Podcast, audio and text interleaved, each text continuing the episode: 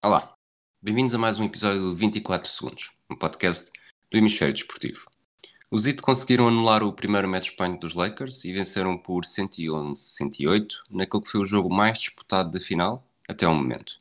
Jimmy Butler fez um triplo-duplo de 35 pontos, Duncan Robinson fez 7 triplos e de pouco valeu a exibição sensacional de LeBron James.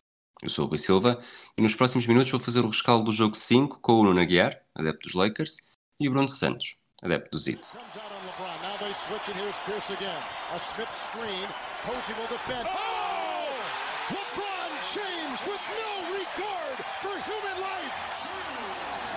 Boston only has a one-point lead. Greer's putting the ball on a play. He gets it out deep. But Havlicek steals it.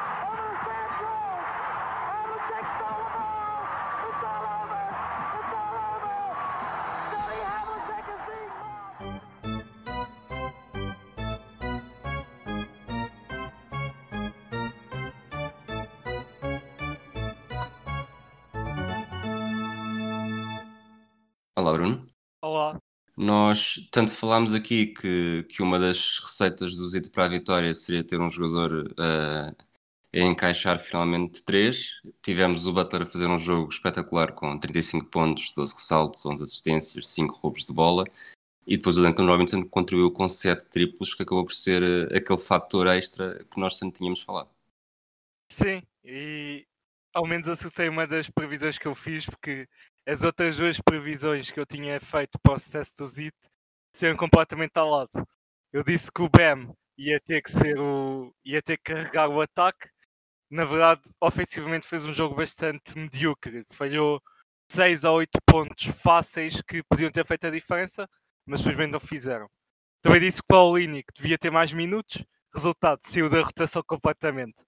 Mas também disse que o Duncan Robinson já, já estava no tempo dele ter um jogo com 6 ou mais triplos e finalmente aconteceu. E foi um. ah, na história das finais, apenas do- dois jogadores tiveram mais que 7 triplos num só jogo. E foi Steph Curry e o Ray Allen. Portanto, dá para ver o nível desta exibição. Houve outros jogadores com 7, incluindo o Mike Miller nas finais de 2012 e o próprio Danny Green em 2013, em que fez umas finais incríveis. Felizmente não está a ser o caso. Mas sim, o Duncan Robinson foi claramente o segundo melhor jogador do Zito ontem, hoje, e foi. E espero que se mantenha assim para o Zito ter, não necessariamente ao nível de 7, 7 em, três- em termos de lançamentos de 3, mas se mantenha agressivo para o Zito terem uma hipótese de fazer uma reviravolta histórica nesta série. Muito bem. Olá, Nuno. Oi. O, estás com uma voz um bocadinho mais animada hoje. É sono? P- eu te acordei há 10 minutos, mas Pois, todos, todos nós todos nós sofremos disso. O Bruno falou aqui dos triplos do Danny Green em 2013. O Danny Green poderia ter sido o herói deste, deste jogo se marcasse aquele triplo uh, nos segundos finais. O que é que te pareceu essa jogada? epá, eh, tens que. Ah, Eu acho, eu percebo, é sempre a história de sempre, não é? Portanto, se calhar quem já ouviu isto mil vezes eh, vai, vai achar repetitivo, mas eu percebo as críticas no sentido em que tu queres o- sempre o melhor jogador a lançar, eh, mas epá, é um, é um triplo sem ninguém. Eu estava a ver uh, as ima- uh, o estilo do momento em que ele recebe a bola. Tem- não- aquilo é um ótimo lançamento, é um excelente lançamento, é um lançamento de treino. Aquilo, não, claro que é um lançamento de treino com pressão do jogo, mas eh, ele está totalmente sozinho. É um, eh, estava a fazer um jogo até, até bom. Ele marca 2 a 5 de triplo, estava a defender bem, e, portanto, até estava com uma certa confiança. Ele não tem fechado os jogos, estava a fechar o jogo. Eh, Eu naquele momento achei que ele ia, que ele ia passar para o canto, o- acho que era o KCP que estava no canto.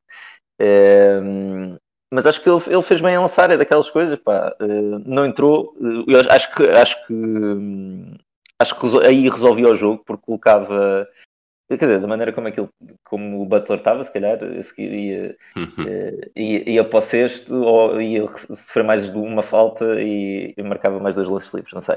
Ahm, mas portanto nós estávamos a perder por um, aquilo ficávamos a ganhar por dois, mesmo que ele metesse, mesmo que a seguir marcassem, pelo menos garantias ir, eh, ir para prolongamento e eu acho que quanto mais tempo o jogo fosse, mais favorecia os Lakers. Uh, todos estavam cansados, mas o Jimmy Butler, que era a única coisa que estava a acontecer no ataque do Zit nas últimas posses de bola, ele estava totalmente arrasado. Portanto, quanto mais tempo o jogo se arrastasse, acho que pior seria. Uh, portanto, claro que tinha sido decisivo, não é? Um, mas é daquelas. Eu não, não culpo muito o LeBron, acho que está. Agora vai, é previsível que todos os programas eh, de comentário vão ser mais ou menos a criticar ou a questionar uh, a opção do LeBron. Não deveria ter sido. E ele, já vemos uh, tipo o Lillard ou o McCollum a falar no Twitter e outros jogadores a falar. Um, mas eu percebo a decisão, não, não tenho nada contra. Ok, eu, eu, concordo. Acho que a jogada, o triplo ainda por cima mesmo, é numa posição frontal, supostamente a mais. Ah, há quem diga que o, que o do canto seja mais fácil, mas uh, aquele triplo numa posição tão, tão frontal, repetindo o termo, ao sexto, não é. E quase sem, praticamente sem oposição, acho que ele salta sem oposição e depois acaba por chegar, mas, mas não parece Sim, mas que seja. São metros de distância para o, o Duncan Robinson começa a correr para ele e o Iguodala ao mesmo tempo, ainda sei quem é que lhe chega primeiro, mas, eh, mas epá, tens que lançar aquilo e é um bom lançamento. Eh, nada, eu acho que o LeBron tinha medo de ser, ser abafado no sexto, porque já, já lhe tinha acontecido, e, e, nestes minutos finais o LeBron está um bocado mais cansado depois de um jogo incrível. E acho que ele tinha um bocado, estava com esse medo. Um, e, e, acho que foi uma boa decisão. Se me, se me perguntasses o que é que era o ideal ideal, era se calhar o Danny Green ter recebido a bola, o Iguodala estava a correr para ele, ele rodar para o canto e o KCP que uh, fez um, mais um bom jogo um, e o KCP tentar lançar de campo. Isso era se calhar o, o ótimo dos ótimos, mas pá, tá, segundos a correr, tu recebes a bola, estás isoladíssimo, tens que lançar aquilo. Bruno, o Nuno falou aqui do, do desgaste do Jimmy Butler o quarto período, não sei se sentiste isso, aliás, sentiste certeza, porque sendo adepto ainda estás mais, ainda estás mais a sofrer com esses, com esses momentos. Os Heat tiveram uma vantagem confortável, depois há uma altura em que o Jimmy Butler parece uh, bater num muro do, de cansaço, os ataques começam a ficar bastante um, desajeitados, para não chamar outra coisa, só que depois ele acaba por recuperar o, não só o fogo, mas também o discernimento e acaba por levar o, o Zit a este triunfo. Foi, foi demasiado difícil ver aqueles últimos minutos sentindo que mais uma vez a equipa podia estar a desperdiçar uma vantagem. Sim, é, foi daqueles jogos em que, mesmo com uma vantagem de acho que chegou aos 14 pontos ou, ou 12, não me lembro bem, no quarto período nunca sentia vantagem segura, porque do outro lado estava o LeBron a ter um jogo daqueles jogos ao LeBron. O, o mesmo LeBron ganhou 17 dos últimos 18 jogos em que ele participou, em que a sua equipa podia ganhar a série, portanto, uh, essa estatística estava contra o Ziti. Eh, aliás, na última jogada, eu pensei que ia ser o buzzer beater do LeBron, mas felizmente os Ziti pensaram mesmo e, e mandaram três jogadores defendê-lo e correu bem.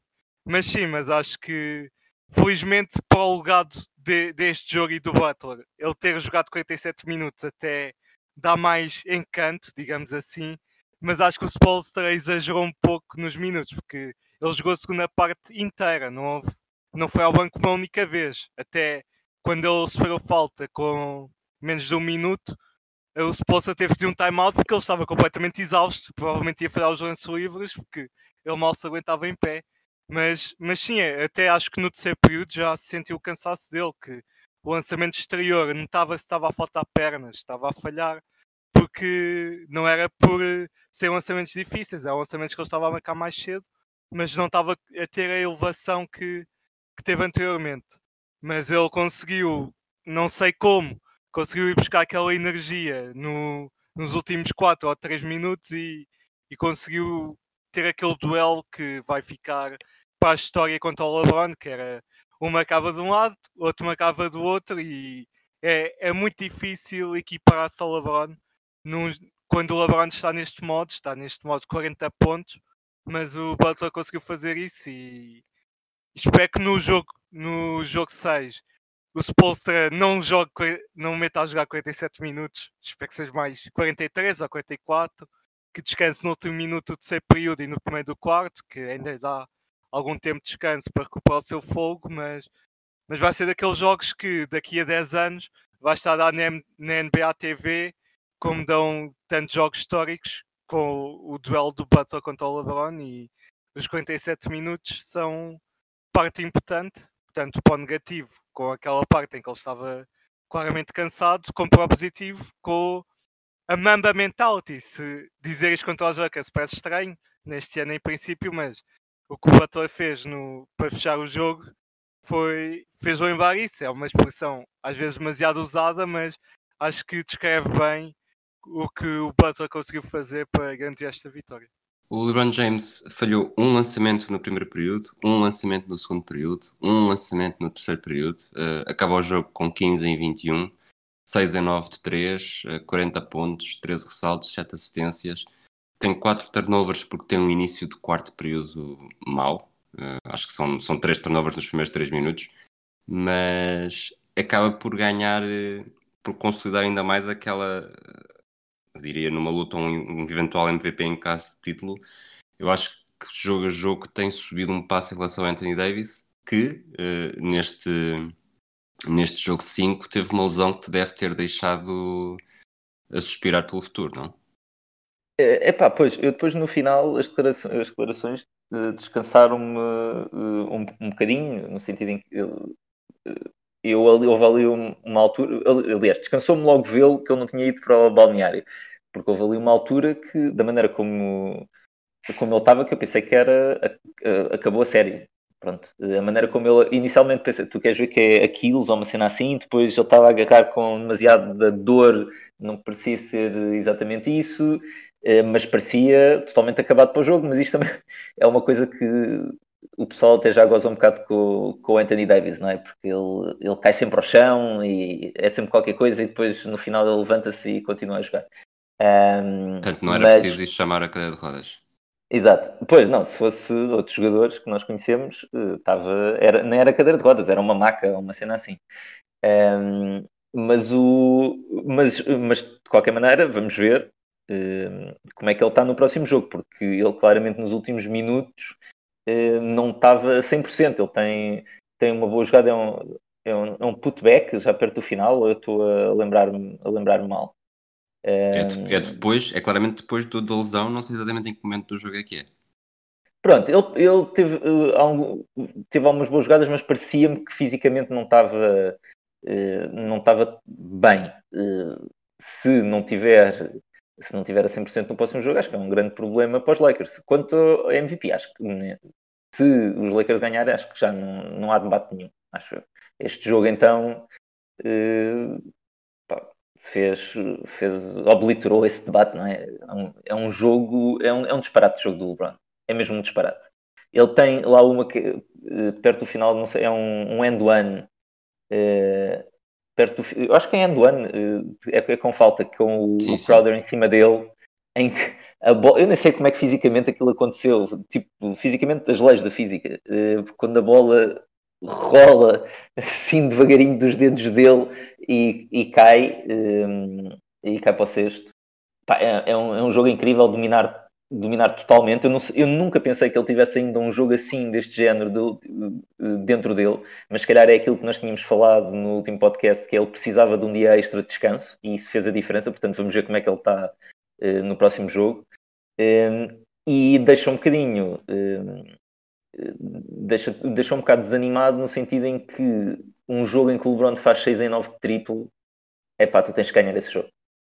Uh, porque não, é, ele não vai fazer, voltar a fazer 6 em 9 de triplo, quase certeza. E, isso, e esses 6 triplos foram decisivos para contrariar a defesa de Miami, uh, em que claramente ele, ele percebeu que estava a ter as mesmas dificuldades em entrar para o sexto e os triplos abriram um bocadinho o jogo, além de, obviamente, valem muitos pontos, não é?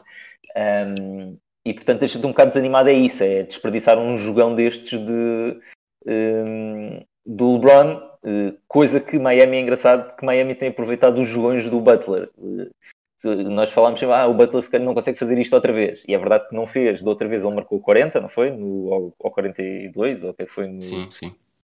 Uh, e agora não marca isso, mas é um, é um jogo incrível. E depois com 5 roubos de bola. Portanto, o Miami tem aproveitado as, as, as exibições transcendentes da, da sua estrela. sem esquecer a placagem ao Dwight Howard. Exatamente, exatamente. Eu, eu aí eh, estava a ver que ele estava-se a pôr eh, em sarilhos, porque eh, pá, ele não tem, acho é daquelas coisas que o LeBron já aprendeu e acho que ele eh, não sei, não sei há quanto tempo, mas há alguns anos que ele aprendeu que não- tu não tens que te meter com, com isto, meu. Tipo, o Dwight Howard é um peãozinho, meu. Tu tens que estar em jogo. E eu estava a ver que ainda, ele ainda ia ter problemas com ele, embora os árbitros não dificilmente O expulsariam. Butler naquele momento estaria a representar alguns 500 milhões de adeptos. que- Exato. Eventualmente até alguns adeptos dos Lakers, porque o Dwight Howard consegue ser, eh, vou escolher esta palavra, irritantezinho. Sim, sim, muito irritante, muito irritante. Eh, e nem está a fazer, está a fazer uma série bastante, eh, desde, desde o primeiro jogo, está a fazer uma série bastante fraca.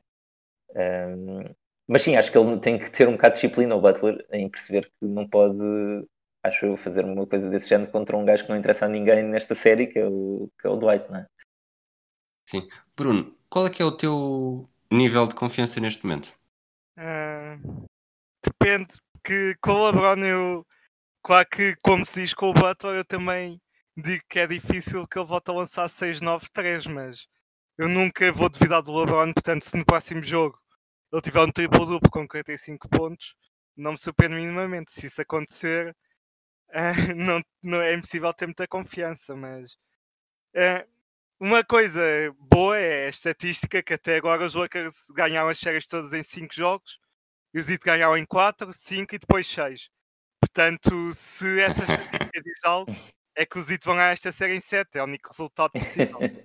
Independentemente, independentemente disso, desculpa, tu achas que tanto se falou que, sobretudo depois das lesões do Dragic e Adebayo, que se falou do que ia ser uma sweep e depois não era em 4, era em 5 porque o Butler tinha feito um grande jogo. Imagina que os Heat perdem o próximo jogo, já é o suficiente para Miami sair desta, desta final com, com uma sensação de dignidade. E dignidade talvez seja um termo muito forte, mas do fizemos melhor do que toda a gente estava à espera e só que realmente os Lakers eh, são os Lakers.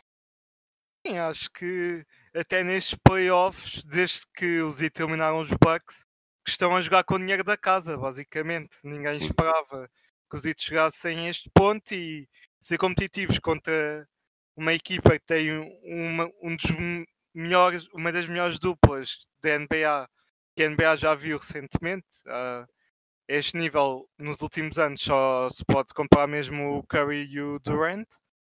Ah, e o LeBron está a fazer mais uma série incrível. O Anthony Davis, concordo com o Nuno, que já não está propriamente na corrida para MVP das finais, mas tem, tem feito uma série fantástica e logo aí ganhar dois jogos a uma equipa assim é, é motivo de orgulho, quase. Mas claro que os jogadores do Zid não se contentam com isso, os jogadores Claro. do Zid contentam-se com, com o título. E... Mas acho que sim, acho que é, eu até estava a pensar durante o quarto período deste jogo que se os Heat perderem, se os Heat perderem neste jogo, ao menos que seja um jogo assim, tão disputado e em que sabe que as duas equipas deram tudo para ganhar. Felizmente ainda não aconteceu. Espero que se eventualmente os Heat perderem nos próximos dois jogos, que também não seja nenhum blowout, seja mais um jogo equilibrado. Mas seja, seja como for, acho que, acho que sim, acho que eh, tendo em conta o que algumas dúvidas que se tinham, por exemplo, se o Butler pode ser o melhor jogador de uma equipa campeã, mesmo que os Heat não sejam campeões, eu acho que se pode afirmar isso a partir de agora, que ele está a um nível inacreditável na- nestas finais e acho que tendo em conta a idade de vários jogadores do Heat, como o Bam e o Hero e o próprio Duncan Robinson e o Nan já estão nos mid-20s, mas eh, são jogadores inexperientes na liga ainda, ainda acho que vão evoluir em termos da tomada de decisão.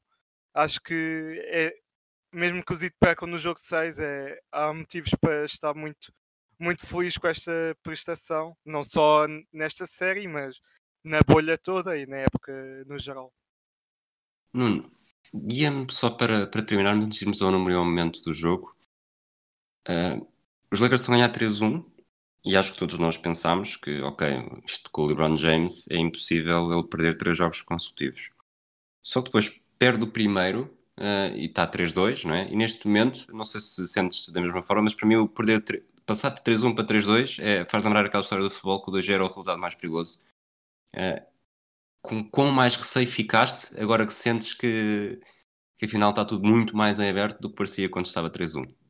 É uma coisa mais, mais hum, psicológica do que qualquer outra coisa, mas uh, é, estás com, sim, continuas acho... perfeitamente confiante? Como é que é? Antes de, ir, antes de ir a isso, só para responder, a, uh, ou seja, vou, vou, responder a isso, mas começando com uma coisa que o Bruno disse, que é esta ideia de que os IT estão a jogar com uh, house money, eu acho que é, nota-se bastante na série. Uh, ou seja, claro que os IT querem ganhar, todos os jogadores jogam no limite sempre, mas jogam de uma maneira muito mais livre do que jogam os Lakers, em que nota-se perfeitamente dentro de campo que os jogadores dos Lakers, principalmente o LeBron, sente que isto é a série dele para perder e sabe o que é que vem aí a seguir, o, o, o, que vai ter a seguir de meses e meses por acaso perder esta série. Ele sabe perfeitamente o que é que vai acontecer um, e, e, sabe o que é que isso vai significar para o legado dele. E esse peso nota-se um, nota um bocado. Pá, o Hero e o Duncan Robinson estão a jogar uh, no conscience, não é? Eles, uh, são putos, estão, numa, estão numa final uh, e, e, têm luz verde para, estarem sempre a lançar. Uh, e sabem que ninguém esperava que eles estivessem a fazer isto. Há uma leveza no jogo que se nota um bocadinho, tirando quando chegaste ali ao final, neste jogo em específico, quando chegaste ali ao final do jogo em que realmente aquilo tornou-se mais perro porque a pressão era muito grande e eles estavam muito cansados. Uh, mas essa diferença nota-se. Depois os Lakers têm outras vantagens, seja de experiência e de, e de, serem capazes de gerir se calhar melhor alguns momentos. Uh, mas essa, essa, essa pressão nota-se muito e isso responde um bocadinho à tua pergunta. Eu acho que já antes, uh, mesmo aquele momento, por exemplo, no jogo em que eles estão quase a perder, em que está 2-1 e, e, os Lakers conseguem ganhar e passar para 3-1 e podia ter ficado 2-2. E o LeBron diz: Isto foi o jogo mais importante da minha carreira, eu senti a pressão. Era um bocado disto que eu estava a dizer. Uh, acho que há uma pressão muito grande sobre estes Lakers. E psicologicamente, eu acho que 3-1 já não os deixava descansados, e por isso é quando tu me perguntaste. Uh, isto agora está arrumado, ou uma versão desta pergunta no podcast anterior, uh, eu, eu não, não sei bem o que dizer, porque esta estatística do nunca recuperaram de 3-1. Epá, isso, essas estatísticas assim acho que têm muito pouco valor. A única coisa que diz é que é muito desafiante eh, uma equipa ganhar eh, uma equipa ganhar três jogos consecutivos. Mas cada jogo é um evento. Eh, e eu acho que cada jogo em que os IT entrem contra esta equipa dos Lakers, os IT têm uma hipótese de ganhar. e a partir do momento em que é assim, a única coisa que tu estás a apostar contra é a probabilidade de. Imagina que os IT têm em cada jogo 48% de probabilidades de ganhar. E é preciso eles superarem esses 48 três vezes seguidas. E isso é complicado. Mas cada um desses momentos eles podem, e eu sinto em todos os momentos do jogo que os IT não são uma equipa inferior. Eh, e acho que todas as pessoas que vejam estes jogos, se por acaso fica, mesmo que ontem os Lakers tivessem ganho e ficasse 4-1, acho que quem visse, claro que se calhar para a história as pessoas não vão ver e iam achar, ah, isto foi desequilibrado. Eh, mas quem visse este jogo, quem tivesse visto todos os jogos, ia perceber que não, isto não. A cena, o, o, o discurso do grande underdog, eu acho que não é muito justificado.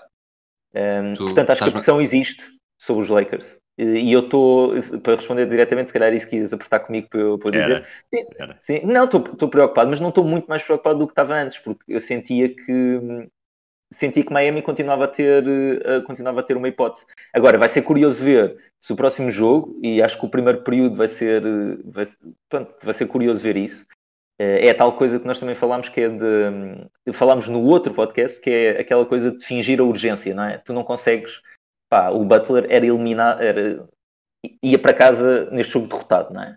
E eu acho que os Lakers jogaram com muita urgência, mas há ali um elemento de desespero que eu não sei se tu consegues exatamente fingir. E eu estou curioso para ver no, no próximo jogo se os Lakers entram com, com, a, com que agressividade é que eles entram no próximo jogo ou se entram um bocadinho afetados por, eh, por esta derrota. Um, ehm, e ver se os IT conseguem replicar este esforço. eu já não digo nada, esta equipa fisicamente é incrível. Eu acharia que os IT tivessem já a quebrar por esta altura, mas fisicamente eles estão, tem uma capacidade atlética brutal. Tirando o Butter, que descansou um minuto, esta equipa corre sempre, sempre a cortar, sempre a fazer bloqueio. É, é brutal, jogam muito bem.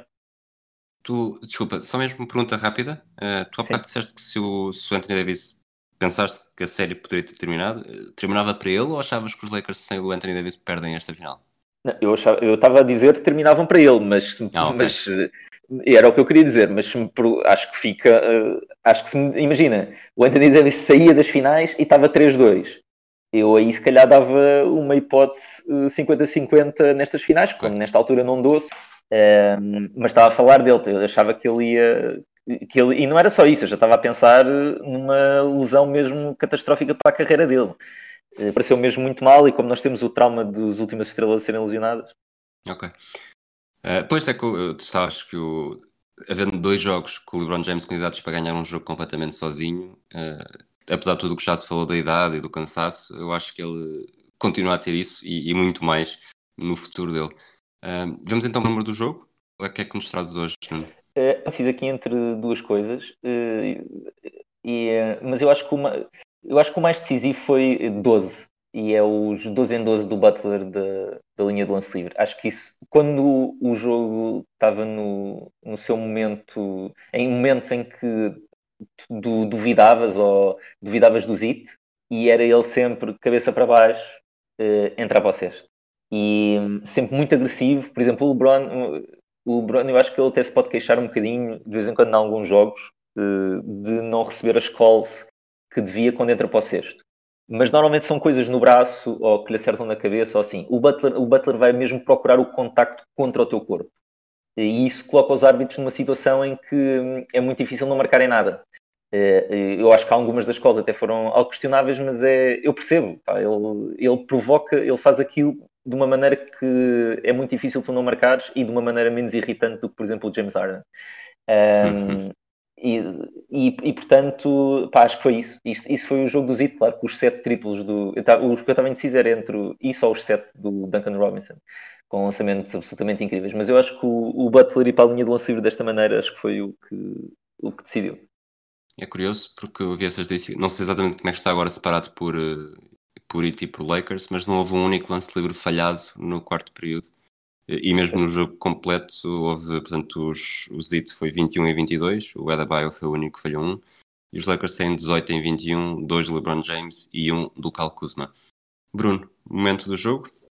Vou, vou fazer uma escolha muito pouco original, mas acho que tem que ser a última jogada dos Lakers como um todo, porque não só o lançamento do Danny Green, que já foi bastante falado, mas depois principalmente o ressalto ofensivo do Markif Morris, que depois tem o momento de J.R. Smith dele, que com o LeBron completamente aberto eh, ali à sua direita, ele não, não vê, não olha para ele e tenta fazer um passo completamente desmedido para o Anthony Davis, que acaba por sair de campo e acaba por quase fechar o jogo para o Zit.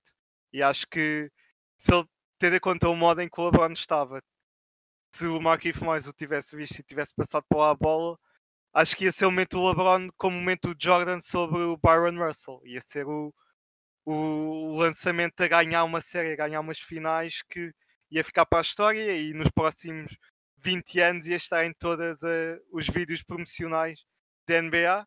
E como adepto do apesar de eu gostar muito do LeBron, eh, fico feliz disso não ter acontecido, porque ia ser um lance que ia doer bastante e ter que revê-lo tantas vezes como certamente iria acontecer eh, é algo que ainda bem que eu e os adeptos do Zito fomos poupados.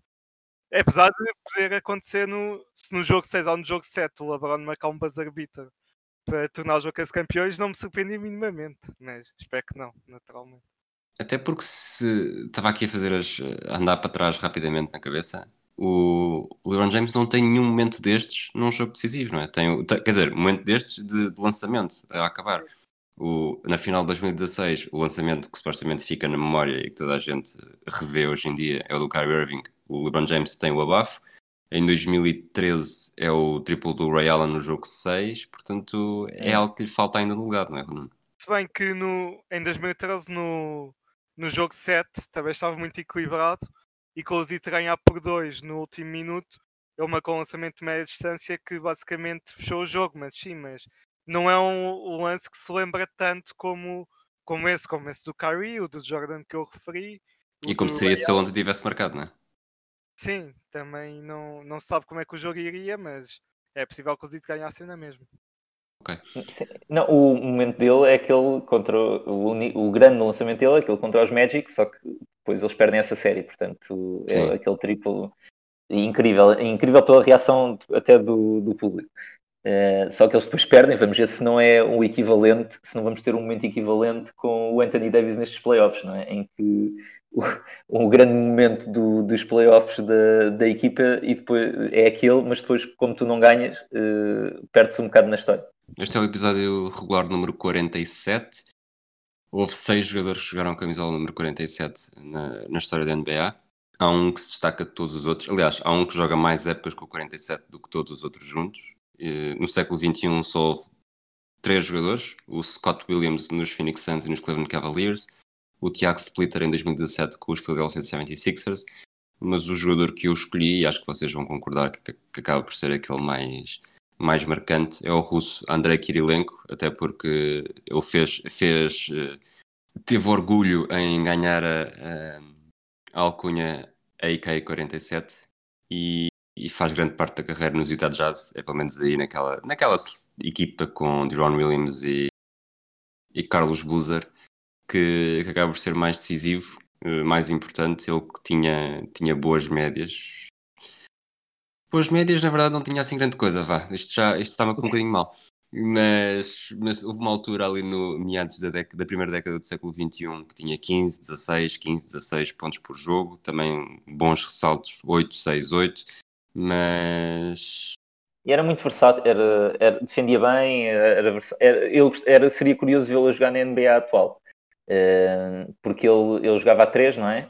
Eh, Mas hoje Três, seria. quatro, sim, Hoje seria um, um 4 que ele não sabe, não era, não era incrível triplo, mas Pois, tinha- eu tinha, eu tinha, eu tinha ideia, tinha ideia que seria, mas por acaso as, as médias dele são horríveis, portanto tinha uma ideia errada. Não, mas ele tem aqui 38% e 37% de lançamentos de 3, Ah, também ok. não é assim. Ok, Depois eu pela para- carreira toda, quando vais ver a carreira toda, não é espetacular, é verdade. Pois, pois, pois. O- ele foi, foi All-Star em 2004, eh, fez parte das melhores equipas defensivas algumas vezes, liderou, liderou os desarmes de lançamento da Liga em 2005, foi MVP do Eurobasket em, em 2007, foi o ano em que Portugal participou, um dos anos em que Portugal participou quando teve participações consecutivas. O medalha de bronze nos Jogos Olímpicos de 2012, a carreira dele acaba por ser mais, mais marcada pelo que faz na Europa e pela seleção russa do que necessariamente pelo que fez na NBA, apesar de ter acabado com quase 10 mil pontos, quase 5 mil ressaltos.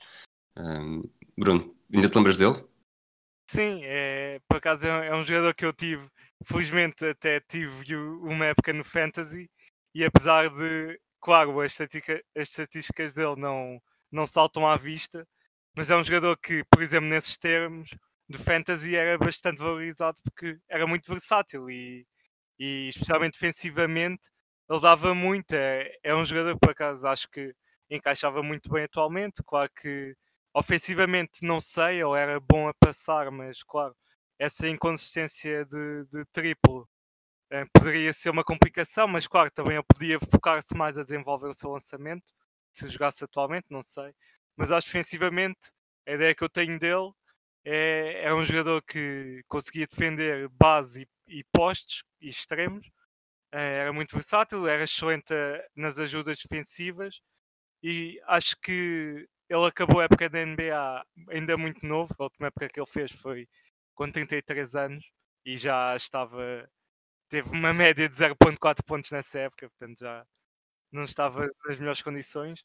Mas eh, é daqueles jogadores que tem o seu estilo próprio, principal, no caso dele, principalmente a defender, que um extremo ah, liderar a liga é- em bloco num ano é, é algo muito raro.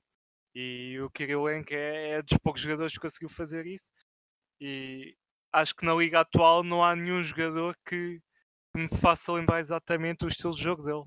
Portanto, Sim, isso sim. é sinal que sinal positivo para, para, para a diferença que ele marcou em relação ao- aos restantes jogadores quando ele jogava. É Aliás, eu acho que ele, ele lidera, ah, desculpa, eu acho que ele lidera o, eh, ou liderou durante um tempo uma categoria que não sei se era o Siemens ou alguém que fazia, que era o, o Stocks, que é tipo steals mais blocks, que ele, é incrível, pronto, mais de 3, mais 3 blocos por jogo. É um, é um disparate e ele depois tinha também uh, um, o 1.6, 1.9 steals.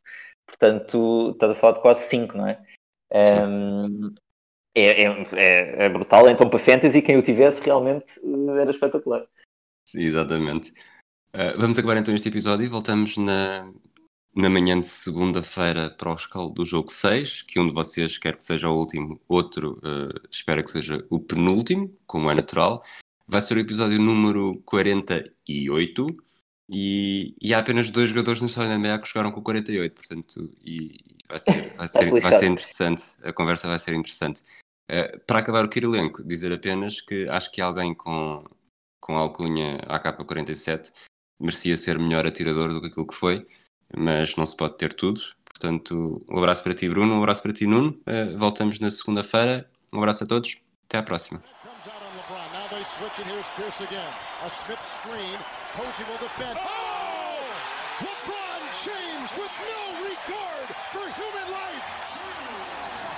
Boston only has a one-point lead. Greer's putting the ball on a play. He gets it out deep, and Havlicek steals it.